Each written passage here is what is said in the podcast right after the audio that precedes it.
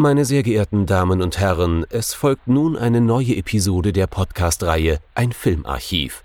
Knut Brockmann und Jochen Ecke unterhalten sich über ältere und interessante Filme für ihre Blu-ray-Sammlung. Wir wünschen gute Unterhaltung.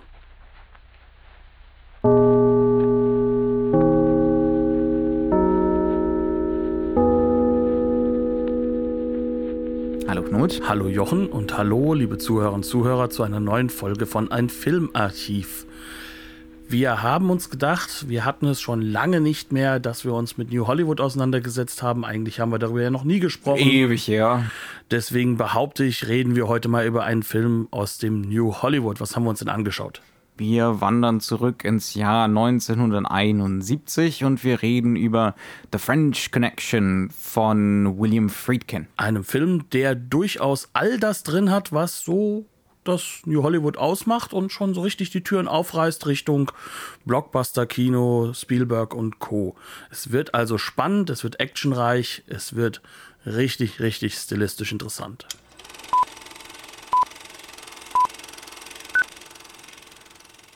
Brennpunkt Brooklyn, The French Connection. Es geht irgendwie wahrscheinlich laut deutschem Titel nur um Brooklyn. Laut dem englischen Originaltitel hat das irgendwas mit Frankreich zu tun. Worum geht's denn in dem Film, Jochen? Gene Hackman spielt hier Jimmy Popeye Doyle, einen äh, New Yorker Detective, der hauptsächlich mal mit Drogenfällen betreut ist. Und äh, Roy Scheider spielt seinen Partner Buddy Cloudy ist, glaube ich, der Spitzname Russo. Ist eigentlich auch schon signifikant. Äh, Popeye wird immer wieder in den Mund genommen, aber Cloudy hören wir gar nicht so oft im Film. Das liegt daran, dass Popeye so der heimliche Hauptcharakter ist. Ja, kann man nicht anders sagen. Äh, die Roy Scheider-Figur ist eher so eine Kontrastfigur, der nüchternere, äh, der weniger wutgetriebene. Jedenfalls, wie es der Titel schon andeutet, es gibt eine French Connection, um genau zu sein, einen französischen Werftunternehmer, äh, gespielt von Fernando Rey, ähm, der heißt Alain Charnier. Und dieser gute Werftunternehmer hat so ein kleines Nebengeschäft, er vertickt nämlich gerne mal Drogen, ähm, wenn er nicht gerade eine neue, äh, eine, neue Schiffsanlegestellen in Marseille baut. Er hat gar keine Werft, Werft ist Käse, also es ist eher so ja, äh, internationaler Handel, Hafenverwaltung, Hafenausbau. Nicht, dass das so wahnsinnig relevant wäre für den Film. Ist auf jeden Fall ein äußerst kultivierter Mensch, äh, der jetzt jede Menge Drogen hat, äh, die er gerne an den Mann bringen würde. Und er bringt sie nach New York mit dem Ansinnen, diese Drogen dort einem ansässigen äh, Mafia-Clan naja, es ist nicht wirklich Mafia, oder? Wie könnte man. Also es, ist, es sind Unterweltler, zwielichtige Gestalten ähm, anzudrehen, aber genauso wie er sind diese zwielichtigen Gestalten jetzt keine keine Working Class vulgären Typen, sondern wir sind ja hier schon in den 70ern. Das heißt also, äh, der, der Mafioso von Welt sitzt im Boardroom und in, in, äh, in einer schicken Umgebung, in einem schicken Apartment. Ähm, und ist überaus kultiviert und charmant. Und auf der anderen Seite haben wir das wohl unkultivierteste und uncharmanteste Cop-Duo, das man sich vorstellen kann, die irgendwie irgendwo in diesen ganzen Fall, man kann es nicht anders sagen, hineinstolpern. Ja, das ist so reiner Zufall, dass sie darauf aufmerksam werden, ganz genau. Und äh, dann wird es aber rucki extrem obsessiv und sie wollen diesen Drogendeal auffliegen lassen, koste es, was es wolle. Das klingt heutzutage so ein bisschen äh, ja, klischeebeladen, war es wahrscheinlich in den 70ern auch schon zu einem gewissen Grad, aber dass das Ganze hier so männlich obsessiv auf elf aufgedreht wird, die Obsession, auch im negativen Sinne, das ist hier schon relativ neu. Ich meine, wenn man, wenn man das zum Beispiel vergleicht mit sowas wie The Big Heat von Fritz Lang, über den wir ja eventuell auch gerne nochmal sprechen wollen, da ja, haben wir auch, doch. da haben wir auch schon so ähnlich obsessive männliche Figuren. Das heißt also, das ist was, was wir durchaus aus dem Film Noir schon so ein bisschen kennen aber hier wird es richtig, richtig problematisch, um, äh, um, mit dem, um mit dem Vokabular der Identity Politics zu arbeiten. Also es ist im Endeffekt das, was Don Siegel so schon etabliert hat. Wir haben ja mit Charlie Varick einen dieser Filme mit den Don Siegel dieses Männlichkeitssyndrom in Anführungszeichen umschreibt, ähm, haben wir ja schon drin gehabt, was ja durchaus bei Don Siegel nicht wirklich problematisiert wird. Also auch seine Clint Eastwood äh, gespielten Hauptfiguren sind ja durchaus auch einfach nur kernig und das ist auch richtig so. Ja, Hier das, aber, das ist exakt der Faktor. Bei Don Siegel äh, hat man ja immer so diesen, das ist auch richtig so, ja. Genau. Ja. Last of the Independence bei, bei Charlie Varick, die Walter Matthau-Figur, ja. Das ist einfach, ähm, das sind äh, Individualisten, radikale, effektive Individualisten, die sich keinem Staat zugehörig fühlen, die keine Regeln befolgen wollen. Ähm, und das ist auch teilweise ein bisschen gewalttätig und äh, frauenfeindlich und so weiter und so fort. Aber bei Don Siegel ist es unterm Strich dann doch schon gut so. Hauptsache, sie sind so da. Aber hier ist es ganz anders. Hier haben wir wirklich dann sozusagen, wir haben jetzt das alles auf 11, nochmal einen Schritt weiter und plötzlich merken wir, so richtig kann man das nicht mehr für sich wahrnehmen. Das ist keine Hauptfigur mehr, die so einfach hinnehmbar ist. Und das ist vor allem auch kein Film, in dem man irgendwo Figuren hat, die einfach hinnehmbar zu sein scheinen.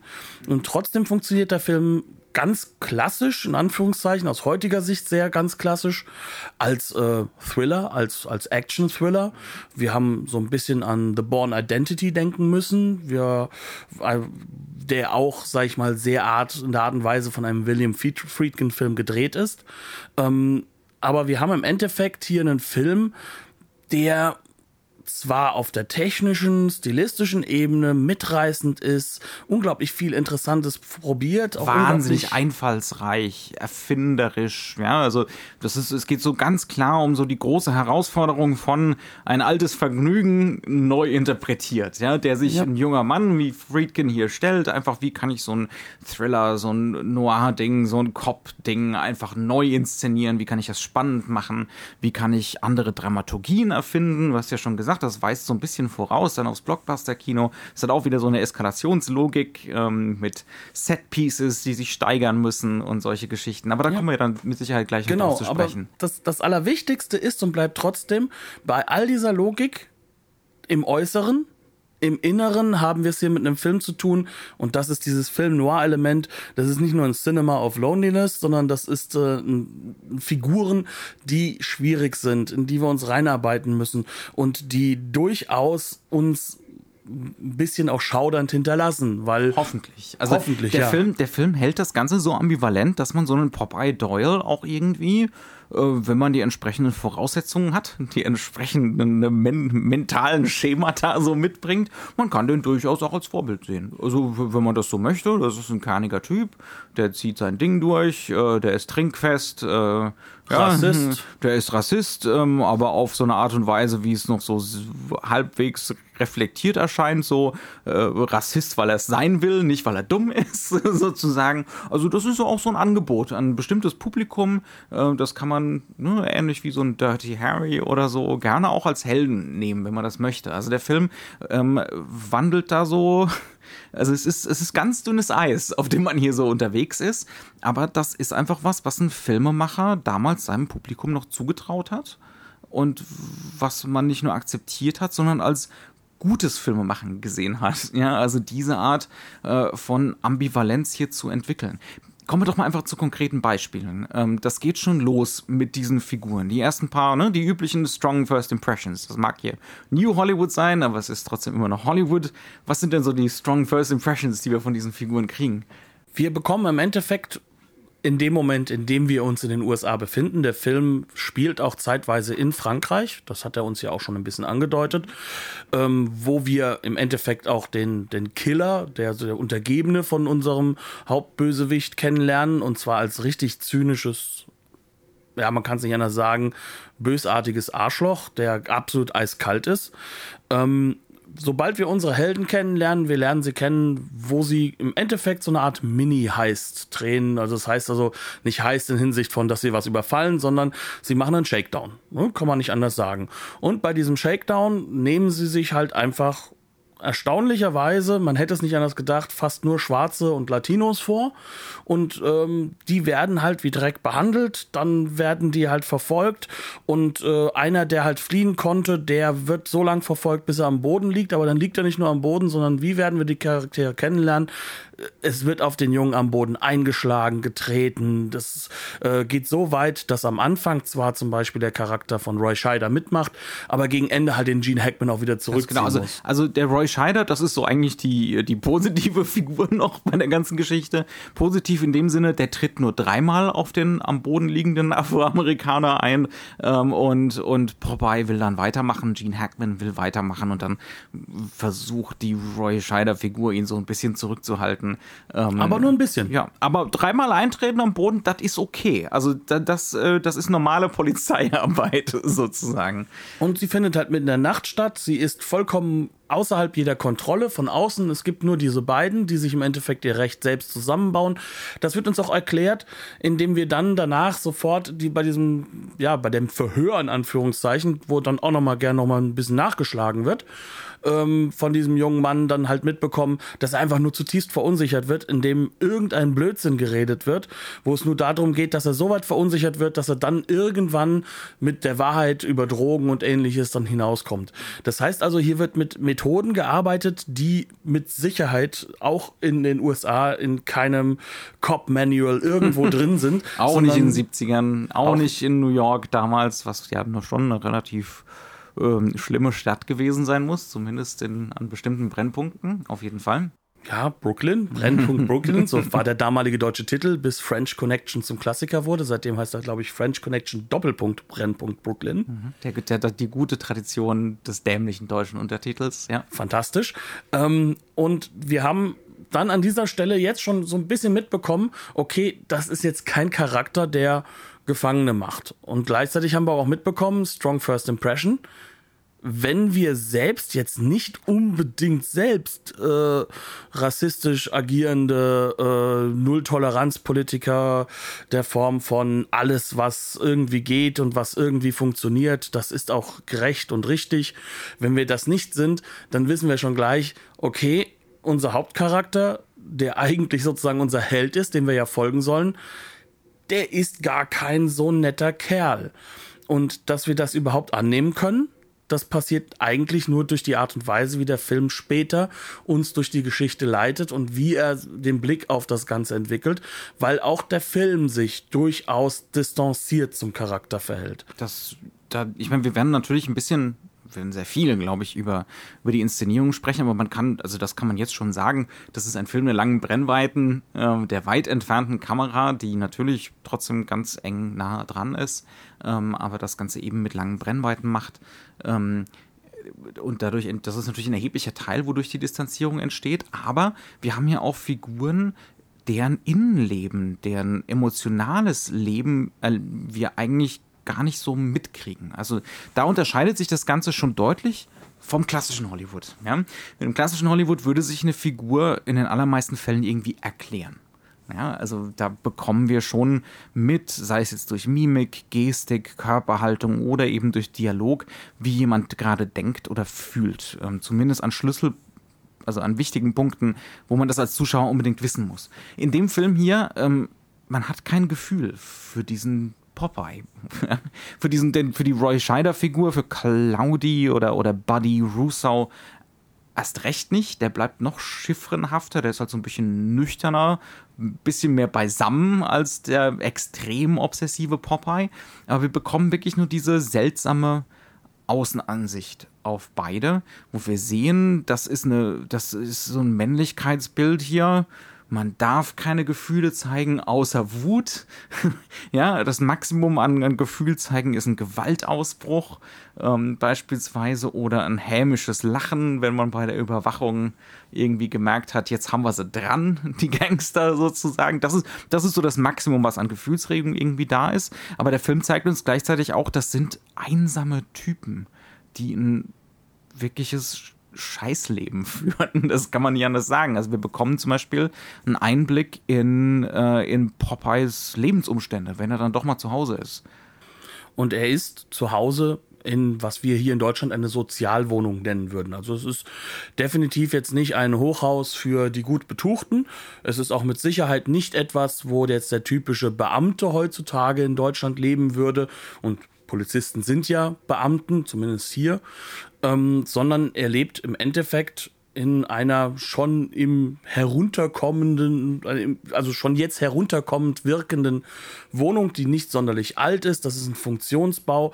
Da geht es darum, möglichst viele Leute auf möglichst wenig Platz irgendwie zusammenzupferchen. Die lassen, sich, die lassen sich übrigens ganz konkret, ich kann das jetzt keinem New Yorker Stadtteil zuordnen, aber ich bin durch so ein Viertel schon mal durchgelaufen. Also es sind nicht diese klassischen Brownstones ähm, beispielsweise, die ja heutzutage in den meisten Fällen unbezahlbar sind, äh, wenn sie nicht rent Control sind, sondern das sind ganz konkret Neubauten ja, aus, ja. Äh, aus der zweiten Hälfte des 20. Jahrhunderts, die dazu da sind, dass irgendwie halbwegs bezahlbarer Wohnraum da ist, ja, ähm, vergleichbar mit so Hochhaussiedlungen, wie man das, wie man das auch aus Deutschland kennt, beispielsweise. Genau. Und Rent, Rent Control Projects. Ne? Genau, also Social Projects, die so ein bisschen dann in den Bereich hineingehen, dass das hier so auch ähm, so die neuen oder neu im Aufbau befindlich, befindlichen Ghettos sind und von denen man jetzt sagen kann, jetzt würde da auch kein Polizist mehr drin leben, ja, heutzutage. Ach, die sind mittlerweile wieder äh, ganz gut rehabilitiert. Da gab es eine ganz, ganz lange Phase, glaube ich aber also wo, als ich da mal so durchgelaufen bin, also Angst muss man da nicht mehr haben. Das meine so. ich damit gar nicht so sehr. Was ich eher meine ist, jetzt ist es wahrscheinlich sogar schon wieder zu teuer. Mhm. Ähm, aber das kann gut sein. Ja. Aber es hat halt eben diese Phase dieser Ghettoisierung hinter sich und ist jetzt so, was man heutzutage auch über Brooklyn hat. Ne? Man, man hat noch so den Jazzclub, der übrig ist, den man ja noch immer gerne besucht, aber in Wirklichkeit ist das jetzt auch ein Reichenviertel geworden, in dem nur noch gesprenkelt so ein paar von diesen Rent Control Leuten leben. Aber im Kern, was hier sozusagen angedeutet wird, ist ein sich im Aufbau befindliches Ghetto, in dem im Endeffekt derjenige, der den ganzen Tag über hingeht und die ganzen Drogensüchtigen und die kleinen Dealer auseinandernimmt, wo er mitten in seiner Klientel quasi lebt mhm. wo er da auch existiert. Er ist, und das ist ein er wichtiges gehört Element. dazu. Ja, also genau. das sind ähm, und das ist was ganz Wichtiges in dem Film. Das wird nie ausgesprochen. Das ist hier nicht The Wire oder so, wo lange soziopolitische Gespräche geführt werden oder so ähm, und und tatsächlich über sowas wie Identity Politics gestritten wird oder dergleichen, sondern Friedkin geht einfach mit den Mitteln des New Hollywood auf die Straße. Er geht wirklich in diese Wohnkomplexe rein. Ähm, das wird ganz klar verortet, ja, in so einer sozialen Realität, in einer materiellen Realität. Das sind, äh, das sind definitiv keine Typen, die aus der Mittelklasse stammen.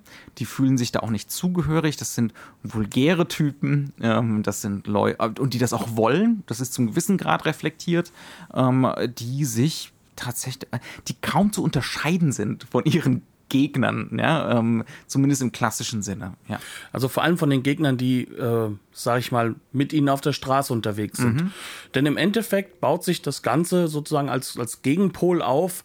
Ähm, wir hatten es ja schon am Anfang so angedeutet, äh, der französische Dealer, derjenige, der rüberkommt, das ist ein sehr, sehr reicher Mensch. Mhm. Das ist ein sehr kultivierter Mensch, der auch in höheren Kreisen unterwegs ist, der zum Beispiel einen Schauspieler auch benutzt, um den Schmuggel überhaupt durchziehen zu können in dessen Auto. Und der. Ist auch, ist auch wieder bezeichnend, ne? Also, dass das, die, die Großkriminalität findet dann jetzt in der Gedankenwelt der 70er, der frühen 70er Jahre, die findet nicht mehr so schmuddelig auf der Straße statt oder so. Das ist was, ja, das ist was von der High Society, das hat was mit Kulturbetrieb auch zu tun und solche Sachen. Ähm, ja, absolut. Aber sie benutzen halt genauso die Leute auf der Straße und sie lösen sich damit auch auf. Und das ist da auch, wo diese Frustration dieses Films herkommt und wo in den wenigen etwas substanzielleren Dialogen, die dann mal vorkommen, weil der Film sich mit Text eigentlich möglichst wenig auffällt, äh, wo es dann halt auch wirklich klar gemacht wird, ihr habt seit Jahren schon keinen großen mehr festgenommen. Ja toll, ihr habt eure 100 äh, Leute festgenommen, aber das waren doch alles Kleindealer. Ihr seid nicht effektiv, ihr könnt nichts sozusagen. Ne? Aber das ist genau der Punkt. Im Endeffekt haben sich die Großen komplett rausgezogen aus dem Milieu und das Milieu, in dem bleiben plötzlich eigentlich zwei Seiten von einer Medaille übrig.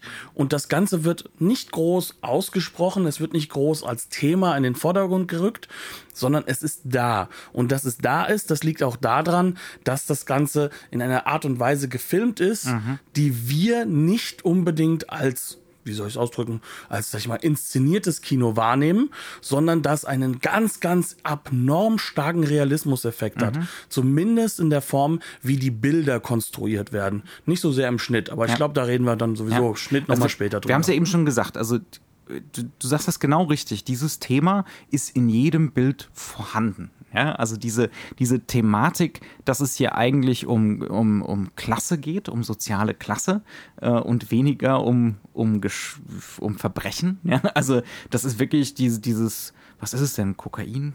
Heroin. Das ist Heroin. Das ist Heroin, ja. Ähm, das ist letzten Endes wurscht. Also das ist so ein bisschen schon so der MacGuffin des Films.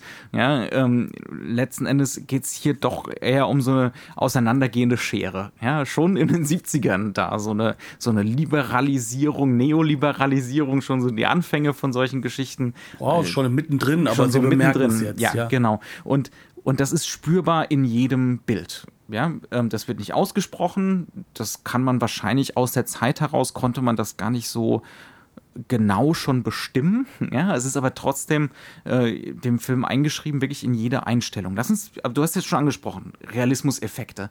Ähm, das ist zum einen Location, Location, Location. Ja, es ist alles Location-Arbeit, aber es ist eine ganz bestimmte Art von Location-Arbeit. Nicht mehr wie im klassischen Hollywood, wir kommen mit 500 Leuten und einer riesen Lichtanlage und sonst irgendwas. Das ist hier völlig anders aufgezogen. Es ist der Versuch, bis auf eine Zwischensequenz, über die wir mit Sicherheit noch reden werden, eine ganz, ganz lange, extrem elaborierte Verfolgungsjagd, die bis heute zu den berühmtesten Verfolgungsjagden überhaupt in der Filmgeschichte zählt. Also man vergleicht sie immer sehr stark mit Bullet sozusagen als der als der äh, Natural Successor der Bullet-Verfolgungsjagd. Mhm. Ähm, bis auf diese Sequenz kann man sagen, ist der Film so gedreht, dass wir fast nur mit Handkamera oder Dolly-Shots arbeiten, mit möglichst wenig Personal, mit möglichst immer wieder in Bewegung befindlichen Kameraeinstellungen, dass wir versuchen, auch mit der Kamera nicht zu nah ranzugehen, sondern eben, wie du es ganz am Anfang kurz erwähnt hattest, mit einer Brennweite zu arbeiten, die wir zum Beispiel bei Akira Kurosawa schon mal kennengelernt haben.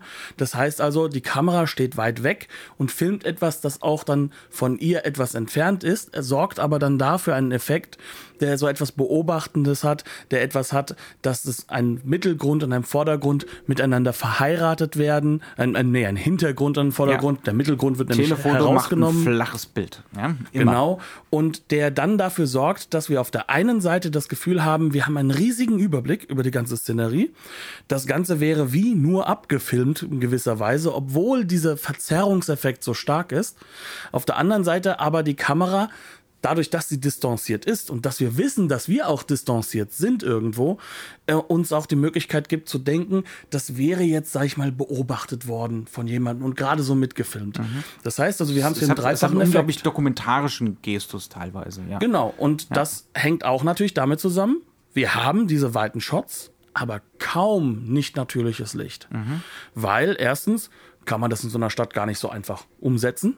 Es sei denn, man hat sehr viel Geld und sehr viel Zeit. Und sehr viel Absperrung, die wir, glaube ich, nur in einer Sequenz wirklich extrem haben, dass wir eine richtig weite Absperrung von New York haben.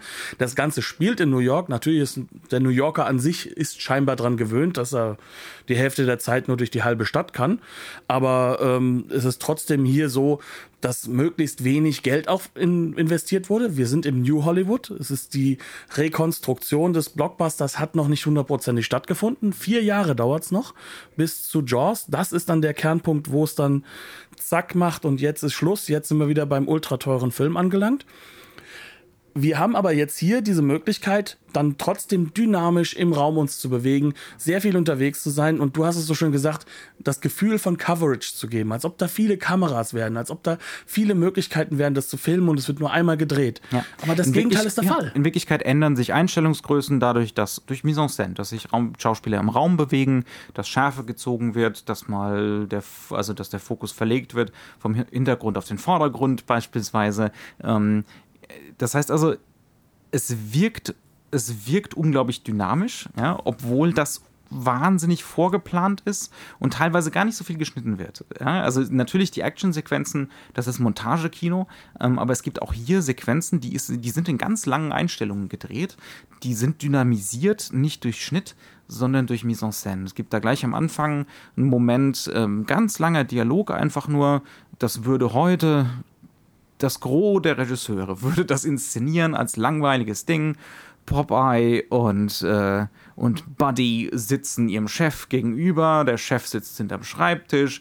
Dann gibt es Schuss gegen Schuss. Der Chef sagt, bitteschön, hier, ihr, ihr könnt an dem Fall nicht mehr weiterarbeiten. Und dann sagen die beiden anderen, wir wollen aber. Und dann geht es hin und her.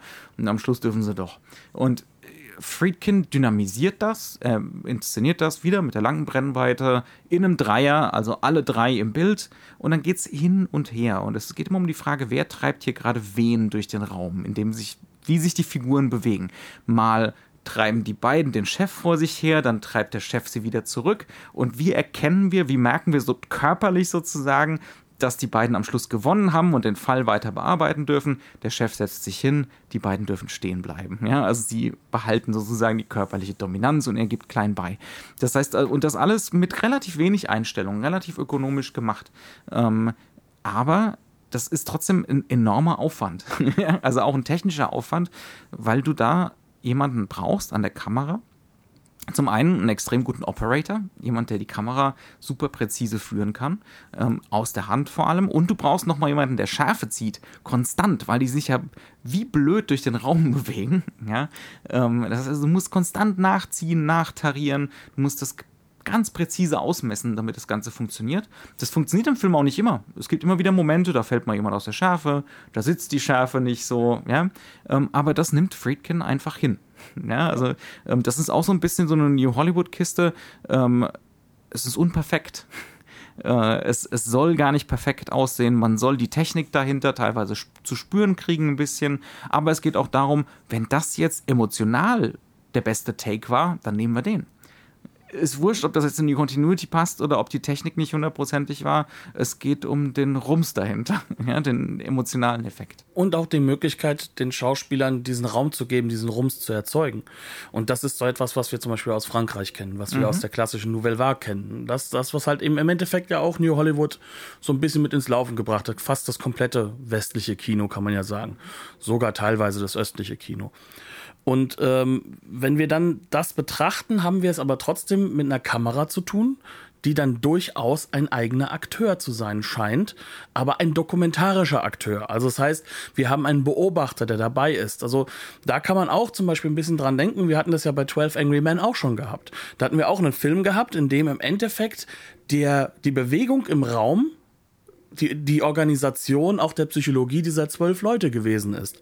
Und das kommt natürlich teilweise aus dem Theater, das kommt teilweise aber auch durch eine Art des Filmemachens, die mit sehr viel Rehearsals zu tun hat, die sehr viel damit zu tun hat, dass man sich jede einzelne Kameraeinstellung vorher schon durchdacht hat und die dafür sorgt, dass wir hier sehr, sehr gut sehen können, was ein Dokumentarismus oder ein Realismus im Film vor allem ist, nämlich viel Vorarbeit und alles andere als wirklich realistisches dokumentarisches ja, genau. Film. Das ist die maximale Künstlichkeit eigentlich. Ich glaube, heutzutage gibt es da Filmemacher, wir haben vorhin über die, diese Born-Filme mit Matt Damon zum Beispiel gesprochen. Klar, wenn man da jetzt äh, fünf Kameras hinstellt, ja, also fünfmal aus der Hand, dann kommen wir schon näher an sowas quasi Dokumentarisches, weil dann einfach nur was zusammengetackert wird, sozusagen, äh, dann im Schnitt. Man findet das dann im Schnitt. Aber hier bei The French Connection, da sieht das nur so beiläufig aus. Das ist alles ziemlich präzise vorgeplant und ein enormer technischer Aufwand. Also wie immer eigentlich. Wenn es sich realistisch anfühlt, dann ist es so künstlich, wie es eigentlich nur sein kann. Ja. Da, in, der, in der Inszenierung. Ja. Da grüßt auch das klassische Hollywood vor allem. Ne? Die realistische Erzählung in Anführungszeichen, die man jetzt natürlich im Podcast nicht sieht, die Anführungszeichen nicht mhm. macht. Aber, und das ist halt auch das Wichtige dabei, wenn wir davon ausgehen, er ist ein eigener Akteur, der, also die Kamera an sich ist ein Akteur, die immer wieder dabei ist, die immer wieder schaut, die immer wieder auch natürlich eine Emotionalisierung der Figuren zueinander organisiert, aber eben nicht in die Figuren hineingeht, keine wirkliche subjektive Kamera ist. Dann haben wir auf der anderen Seite diesen Schnitt, der dann das wieder konterkariert und der dann spätestens in den Action-Szenen dann halt auch mit der Kamera dann doch erlaubt, eine Subjektivierung des Bildes zu erzeugen. Aber nur da. Das heißt also, wir haben hier wirklich Organisationselemente, die ganz klar voneinander trennen. Wir haben diese Mise-en-Scène-Setups, ja, die auch draußen stattfinden. Da haben wir wirklich teilweise Szenen, wo im Vordergrund, also das ist auch ein Film des Lauerns, muss man dazu mhm. sagen. Es ist ein mhm. Film der langsamen Bewegung, des Beobachtens durch den Polizisten, des Stakeouts, der da geführt wird. Ähm, das heißt also, der Film interessiert sich auch für diese Momenthaftigkeit, was man daran bemerkt, dass eigentlich die einzige richtige Erzählsequenz eine ist, in der im Filmbild ein Stakeout stattfindet und einfach irgendein Dialog, der vorher stattgefunden haben muss, als Sound oben drüber gelegt wird, um uns halt einfach die wichtigsten Informationen mal schnell mitzugeben. Während dieser Lauersequenzen haben wir dann wirklich diese Möglichkeiten dieser Kameraarbeit so tief ausgearbeitet. Da haben wir dann Popeye Doyle, der durch ähm, ein klassisches, ja, kann man sagen, sich so ein Schaufenster durchguckt. Das mhm. ist so eine, mhm. aber so eine Eckwand. Das heißt, wir haben zwei Schaufenster im Endeffekt, um zu beobachten, was passiert da hinten, was ist da eigentlich los. Der ist im extremen Vordergrund und dann plötzlich wird der Hintergrund aktiv und der wird wichtig. Und dann wird durch diese zwei Glas, Gläser quasi hindurch gezeigt, was da passiert, was da am Tun ist, was am Agieren ist. Mhm. Und ähm, in Wirklichkeit, warum kriegen wir das hin? Warum sehen wir das? Du hast so schön gesagt, ja, eine Lichtführung gibt es ja nicht. Also die oder nur sehr wenig. Oder also nur sehr wenig. Im klassischen, ja. vielleicht um das ganz kurz auszuführen, im klassischen Hollywood bedeutet Blickführung Licht. Natürlich ist es auch Bildkomposition und Mise en scène und solche Sachen, aber Licht ist ein ganz klarer Faktor. Also man hat dieses berühmte Licht, das Figuren immer vom Vordergrund rausschält. Man hat ein Backlight, man hat verschiedene Keylights und solche Sachen. Ähm, das fällt hier weg. Ne? Wenn wir auf der mhm. Straße mhm. sind und wir haben kaum künstliche Beleuchtung, dann kann es einfach schon mal vorkommen, äh, dass so Gesichter maximal so ein, zwei Stops heller sind als so ein Hintergrund, also sich definitiv nicht krass davon abheben. Und äh, ja, Friedkin sucht dann ganz erfinderisch, äußerst erfinderisch, wie du es eben schon gesagt hast, andere Möglichkeiten, unsere Aufmerksamkeit zu führen, unseren Blick zu führen, ja. dahin zu schauen, wo wir gerade hinschauen sollen.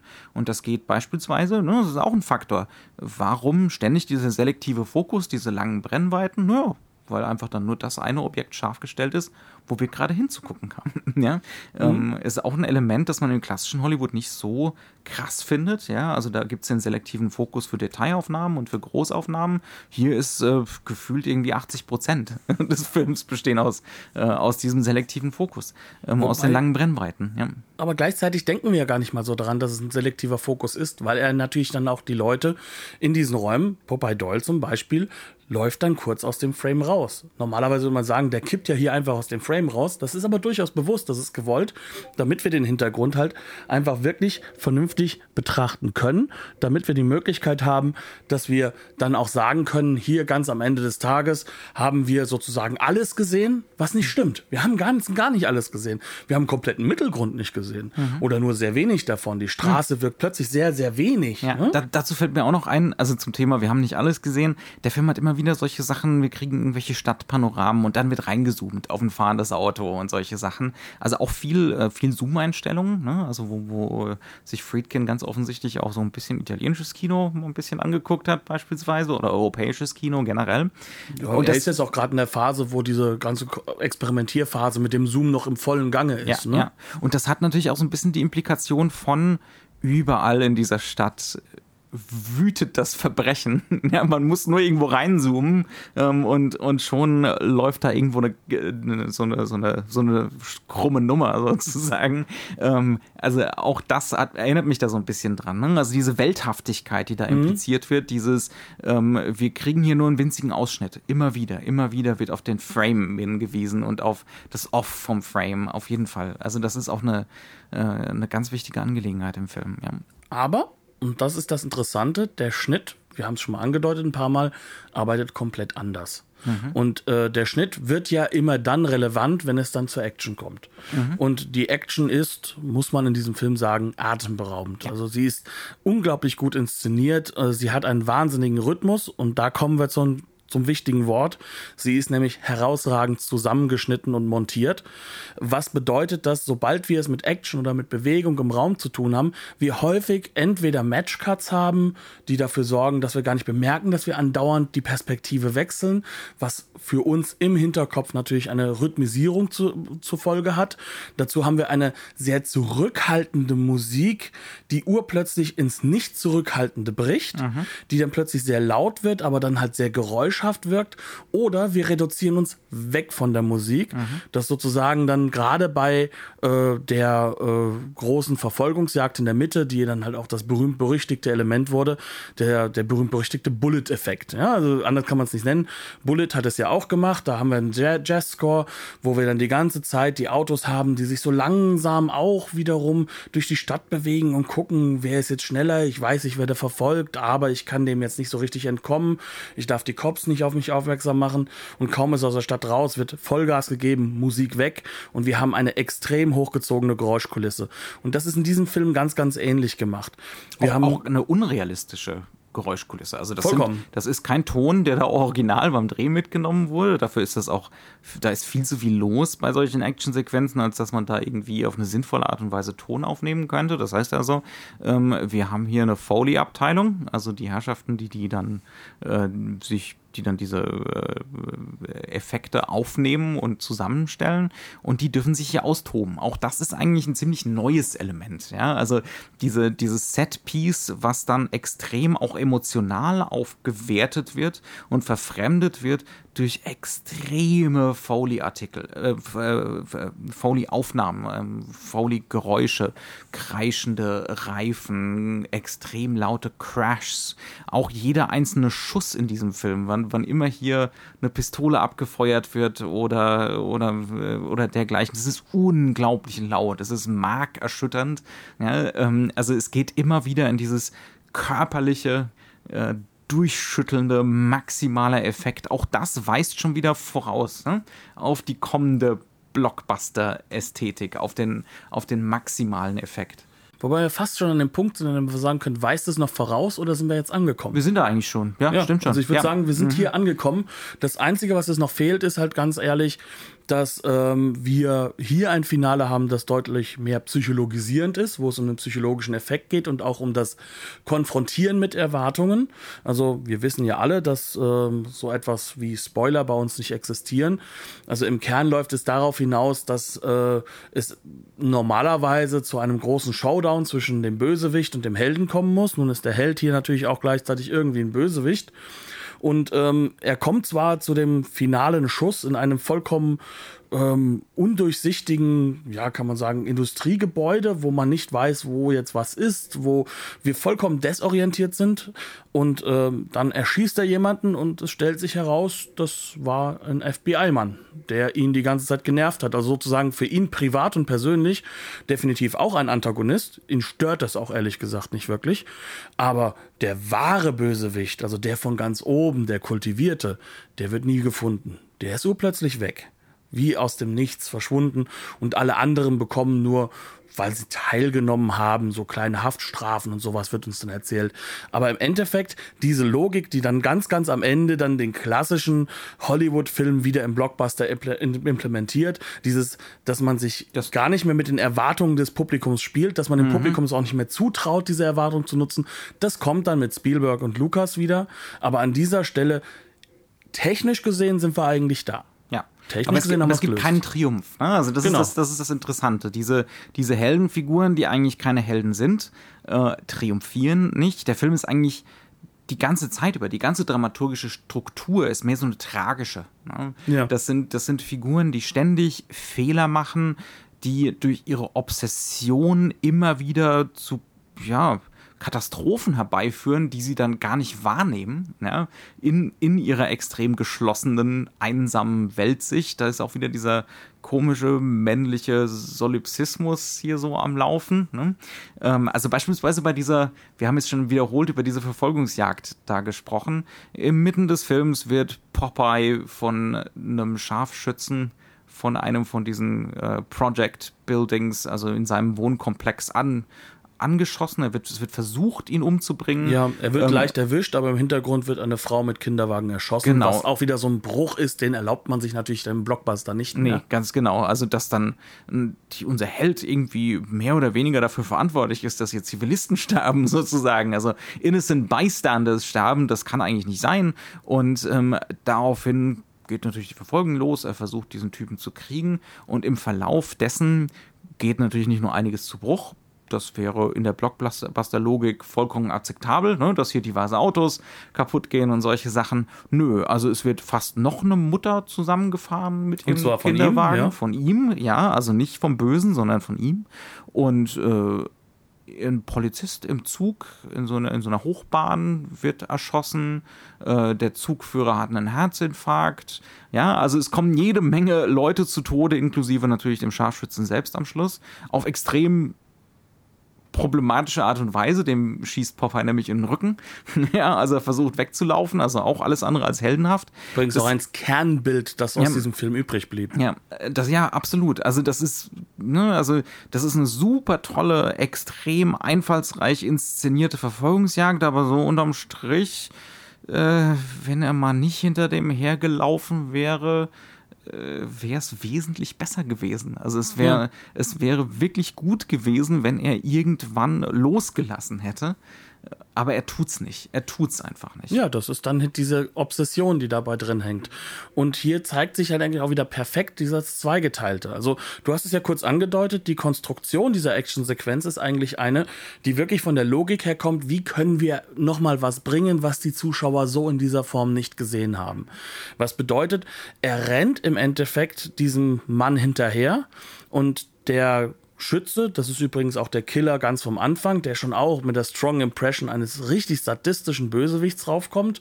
Also der dort schießt er einen Mann ab, der gerade mit seinem Frühstücksbaguette das Haus äh, betritt und, Und dann Post abholen will aus dem Briefkasten. Genau, und dann er bringt den um und dann greift er unter sich und äh, nimmt sich was vom Baguette und geht dann futternd weg. Ne?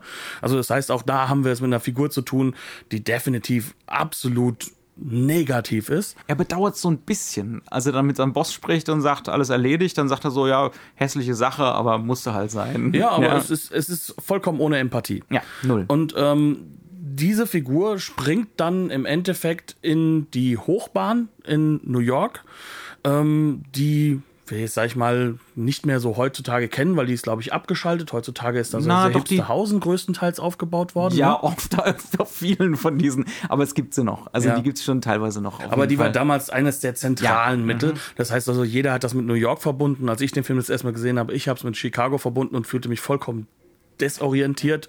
Ähm, aber es ist also dieser Versuch da, der verfolgt diese Bahn und er muss dann sozusagen in ein Auto umsteigen, dass er sich einfach von irgendeinem Passanten schnappt, indem er sich vors Auto stellt und den aus seinem Auto rausjagt. Das hat so ein bisschen was Vagefast von, von der Logik von einem Videospiel heutzutage, ne?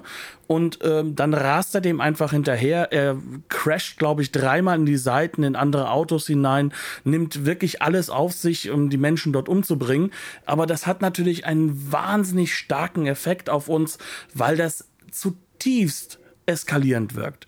Und da kommt der Schnitt mit rein. Da kommen dann auch plötzlich die subjektiven. Das heißt, es sind subjektive Einstellungen dabei, die auch uns sehr, sehr deutlich emotionalisieren sollen. Zum einen mit Popeye, aber auch übrigens mit dem Killer.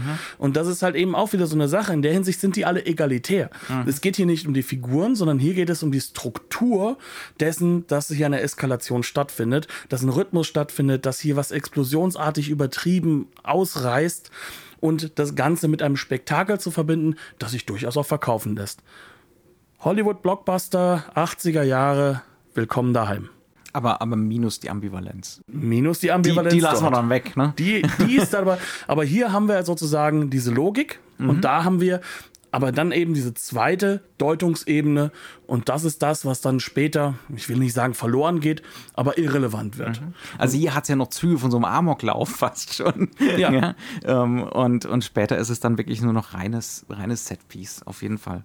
Ähm, das Ganze ist wirklich super einfallsreich inszeniert, kann man nicht anders sagen. Und auch, auch hier wieder die Kamera geht dahin, wo es den maximalen emotionalen Effekt und den maximalen körperlichen Effekt hat. Äh, dann hängt die Kamera halt mal wirklich direkt über den Schienen und der Zug donnert da lang und solche Geschichten. Und ähm, wenn irgendjemand erschossen wird, dann wird das Ganze in, in Raum und Zeit fragmentiert, wie bei Pack and. Also wir sind erstmal beim derjenigen, dem, demjenigen, der den Schuss abfeuert und dann gibt es einen Schnitt und der Schuss äh, trifft den anderen und es gibt einen heftigen Bluteffekt. Und dann wird erstmal wieder zur Waffe zurückgeschnitten und dann wieder zum anderen hin und der fällt immer noch, der müsste eigentlich schon längst am Boden liegen, aber jetzt fällt er eben noch. Es ist keine Zeitlupe, also so weit geht das, geht, geht die Peckinpah-Kopie dann doch nicht, aber man merkt schon ganz deutlich, dass Friedkin sich so aus allen möglichen Richtungen ähm, seine, seine stilistischen Elemente so ein bisschen zusammenklaubt.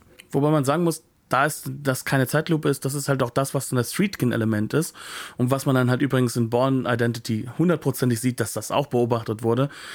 Effekthafte Action in Geschwindigkeit, in Tempo. Ein Crash wirkt besonders heftig, wenn dieser Crash eben keinerlei äh, Abkürzung nimmt, außer dass Schnitte reingenommen werden.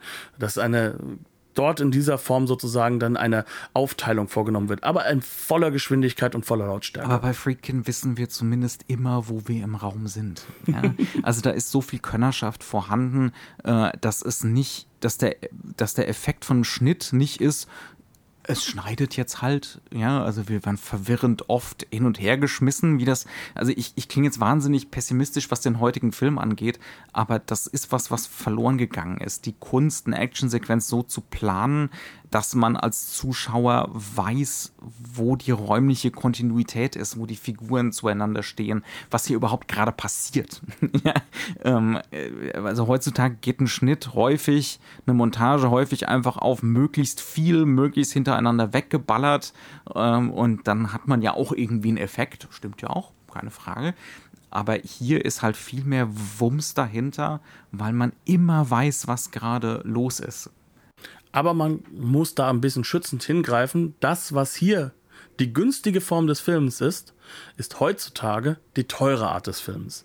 Das heißt also, die echten Dinge kaputt zu machen, mit einer Kamera oder nur zwei, drei Kameras Coverage vielleicht zu machen, das ist heutzutage teurer. Die Kameras sind heutzutage billiger. Der Schnittraum, den zu buchen, ist auch billiger. Wir haben nicht die Möglichkeit, wir, wir haben nicht diese Reduktion, dass wir wie damals, kann man schon sagen, und das ist das, das ist wirklich das, was auch diese Könnerschaft in diesem Film ausmacht, man konnte damals nicht einfach sofort hingehen, konnte das Material, weil es digital war, betrachten und schauen, hat das denn jetzt gerade mit dem Schärfe nachziehen überhaupt funktioniert?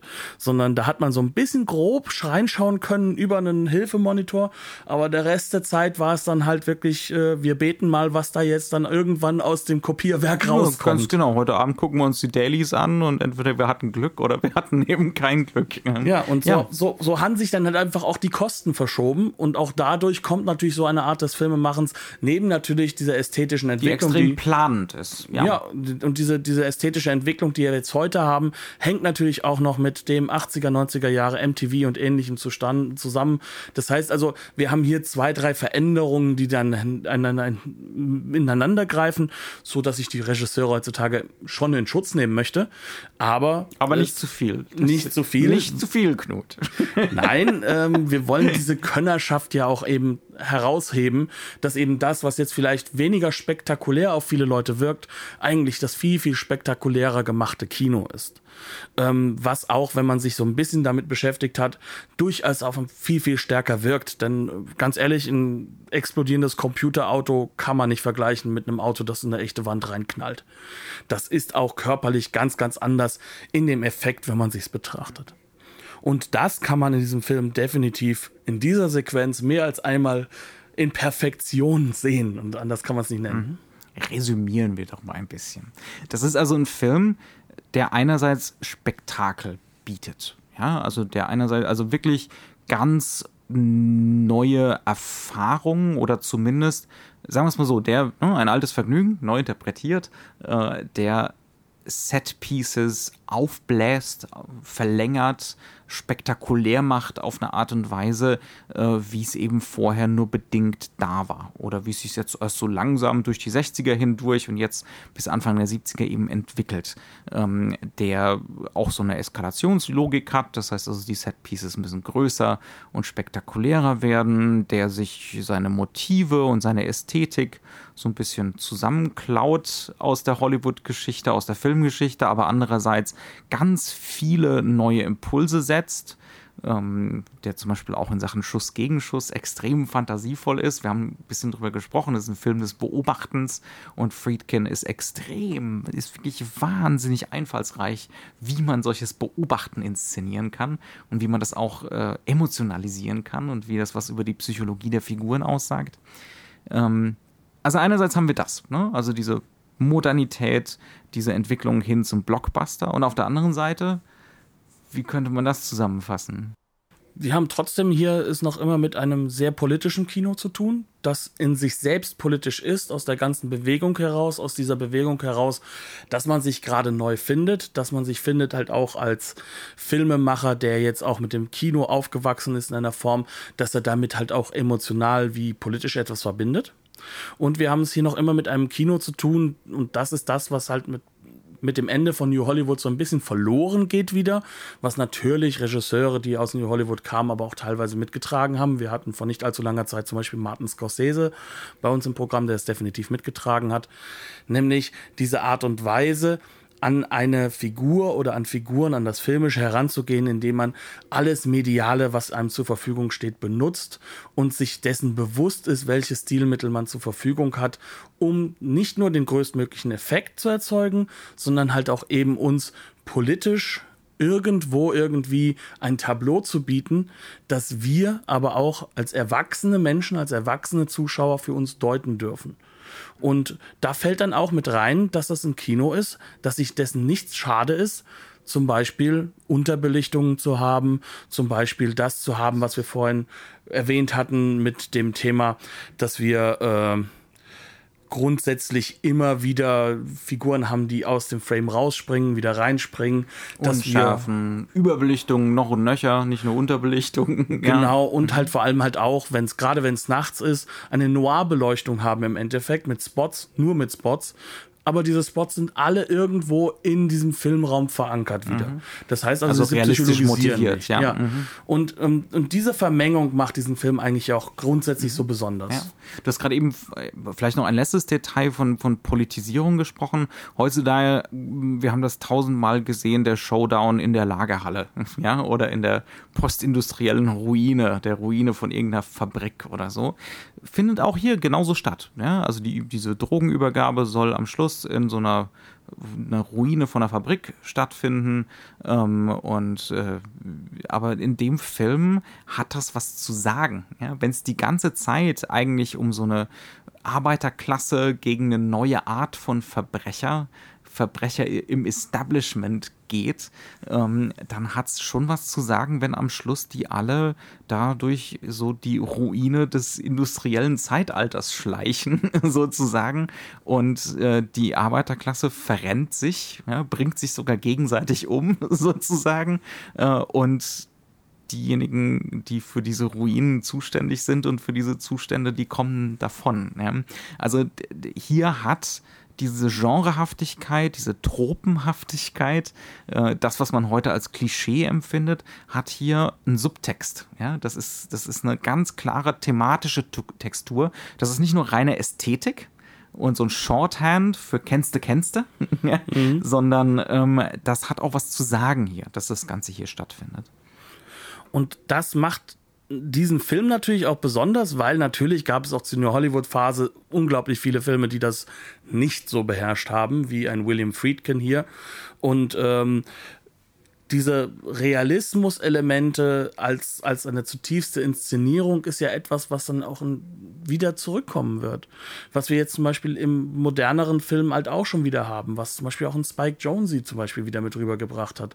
All das findet hier so eine gewisse Form von Anfang und wird noch sehr politisiert was wiederum bedeutet, dass wir uns natürlich ganz glasklar in einer bestimmten Zeit befinden. 60er, 70er Jahre waren eine zutiefst politische Zeit, auch in der industriellen Kultur, sagen wir mal. Ne? Also, also auch beim Film, also gerade da, wo es populär wurde.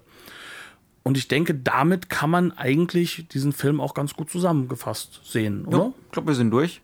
Ausnahmsweise haben wir das Ganze diesmal nicht von einem Boutique-Label gesehen, sondern einfach nur von, ich glaube, Fox ist es, oder? Ich glaube auch, ja. 20th Century Fox. Die Blu-ray ist aus der Anfangszeit der Blu-ray, als man, als es noch das große Versprechen gab, sozusagen, dass man hier nicht nur remastert, sondern auch Klassiker remastert äh, in HD, was die großen Studios ja mittlerweile, mittlerweile ziemlich gut aufgegeben haben. Ja? Also ist einfach zu teuer, das überlässt man den, den Boutique-Labels. Aber damals, ne, man hatte noch die Ambition und dementsprechend ist diese French Connection Blu-ray wirklich voll gestopft bis oben hin mit Extras. Es sind tatsächlich zwei Blu-rays. Ähm, die zweite ist eigentlich gefüllt nur mit Extras. Äh, Gibt es mittlerweile für ein Apple und ein Ei in jedem Mediamarkt um die Ecke sozusagen. Äh, ja, kann man gut kaufen, würde ich sagen. Ja, ist höchst empfehlenswert weil halt der Film in bestmöglicher Qualität drauf ist, was auch bedeutet, es rauscht wie sonst was. In wir erhabener haben, Griseligkeit. Wir ja. haben drüber geredet, dieser Film ist beleuchtungstechnisch anders, als man das jetzt, sage ich mal, vom mhm. modernen Kino sich ja. so ansehen würde. Extrem lichtstarkes Filmmaterial, das hat Anfang der 70er Jahre bedeutet, maximale Körnung, insbesondere nachts. Äh aber auch das ist eine Ästhetik, die ihren Spaß verspricht, finde ich jetzt. Mhm. jetzt ja, es macht auch, das ist auch wieder so ein bewusstes Element. Ja? Wir sollen die Ästhetik spüren, wir sollen die Technik spüren und über die Technik auch nachdenken. Das ist was, was der Film, das ist einfach eingebaut. Ja? Das gehört zu der Ästhetik dazu. Genau.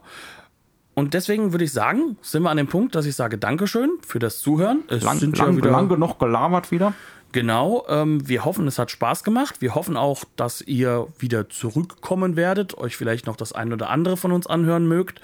Ähm, wenn ihr Interesse am Thema habt, ihr könnt euch melden über die sozialen Kanäle, Twitter und Co. sind alle wieder vorhanden oder noch immer sogar. Und äh, gerne lasst uns auch einen Kommentar bei uns auf der Homepage oder Ganz toll wäre es natürlich, wenn ihr einen allgemeinen wertenden Kommentar auch vielleicht bei iTunes hinterlasst, damit die Sichtbarkeit für uns steigt und wir unseren Sendungsbewusstsein uns auch noch ein wenig bestätigt fühlen dürfen. Füttert unseren Narzissmus. Genau. Und dementsprechend sage ich Dankeschön, vielen Dank fürs Zuhören, bis zum nächsten Mal und tschüss. Bis zum nächsten Mal.